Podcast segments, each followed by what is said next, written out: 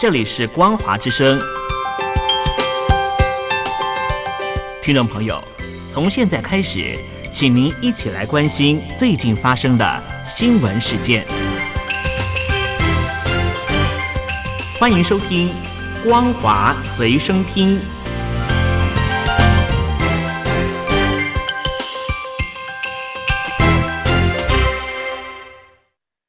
欢迎收听今天的《光华随身听》，我是兰玲。首先带您关心俄乌战争的最新消息。乌克兰武装部队正在持续击败俄军，收复国土，已经抢回了斯瓦托夫镇附近的诺维谢利夫斯克村。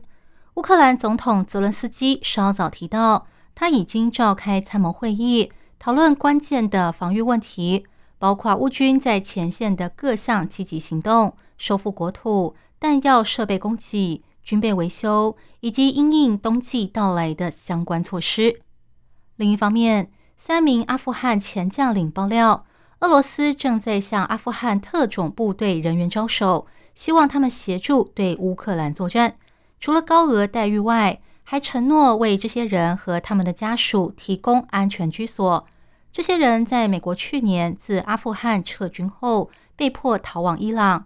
如果被遣返回国，恐怕会死在塔利班政权手中。阿富汗将军阿甘迪瓦尔说。他们不想去打仗，但别无选择。接下来带您关心中国境内的重大消息。前中共总书记胡锦涛在中共二十大闭幕时被带离会场，引发轩然大波。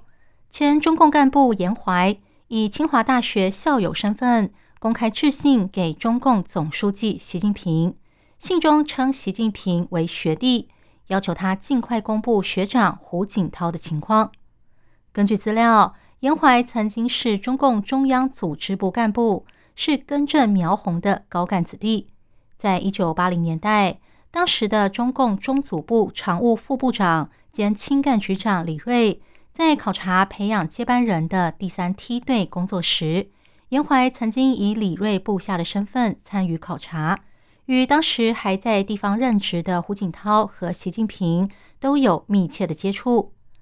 严怀在信上说，中共当局应该针对胡锦涛离席事件迅速公开事实，以平息混乱，否则将严重影响党和中国的声誉。他是基于爱之深责之切才会写下此信，这也是首次由体制内的人公开要求当局出面说明情况。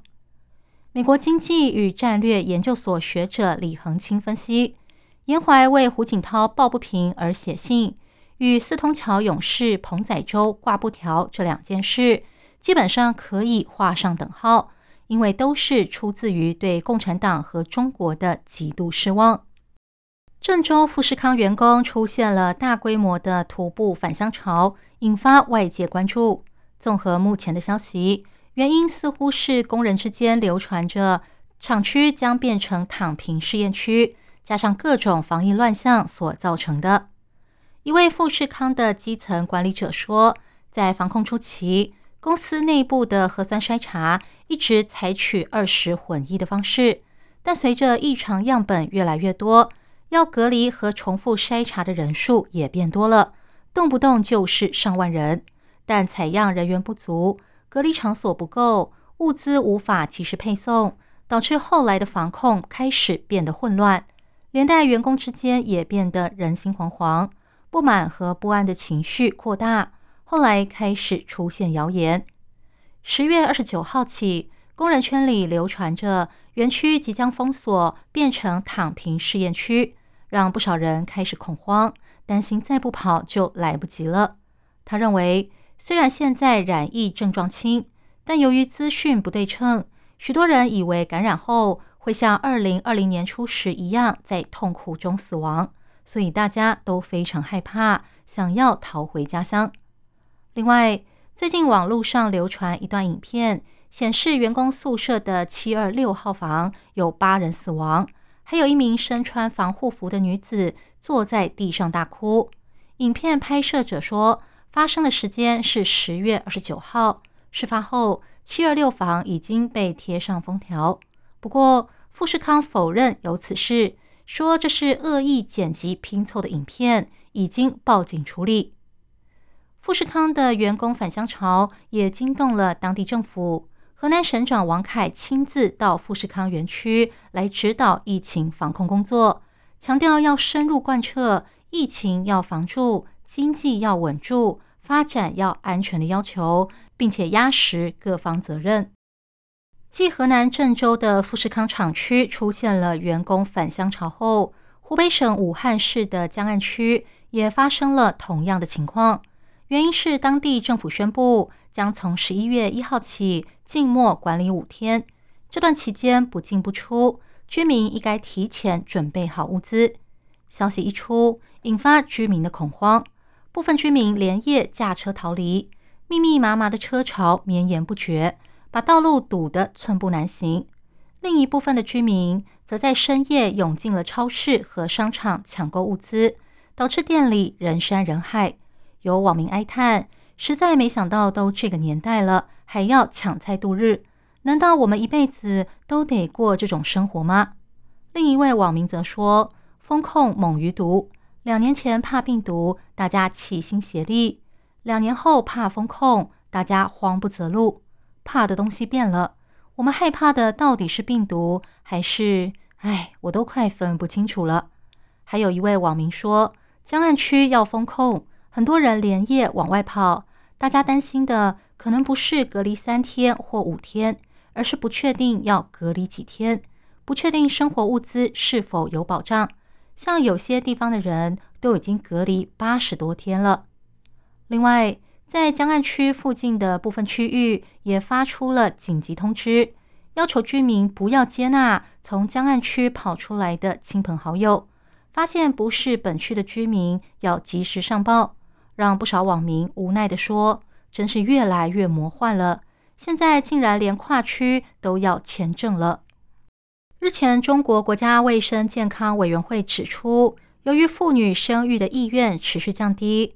预计在二零三五年左右，六十岁以上的人口占比将会超过百分之三十，出现少子化和老年化的现象。联合国更预测，中国将在二零二三年，也就是明年，向印度拱手让出世界人口第一大国的地位。为了挽救不断下滑的生育率，地方政府除了放宽未婚生育登记外，又祭出了新招。直接打电话给新婚夫妻，催促他们赶快生小孩。最近有不少网友在社群平台上分享自己的经验。有网友说，同事接到了南京市政府妇女卫生局的电话，问她有没有怀孕，还说希望新婚夫妻能在一年内成功怀孕，还说每季都会打一次电话过来。一位女网友则说。她所在地方的妇女健康中心非常尽责，说每个月都会打一次电话给她，问她是否怀孕。她说：“这不是变相的要我生孩子吗？他们甚至比我妈还急。”另外，还有一位女性说，她在去年八月结婚，到现在已经接到两次地方政府来电。陆股及港股昨天收盘全面大涨。原因似乎与一篇网络流传的文章有关。这篇文章宣称，中共当局召开专家组会议，针对全面开放或有条件开放防疫措施进行讨论，还称目标是二零二三年三月实质开放。不过，这项传闻并没有获得任何中国官方的单位证实。中国外交部发言人赵立坚被媒体问到这件事情时，也说不了解情况。另外，大陆股市及香港股市在过去两年来，也曾经多次因为防疫松绑的传闻而大幅走高。事后，因为中国官方依然强调动态清零，导致市场期待落空而又重挫。以上新闻由兰陵为您编辑播报，感谢您收听今天的光华随身听，我们下次见。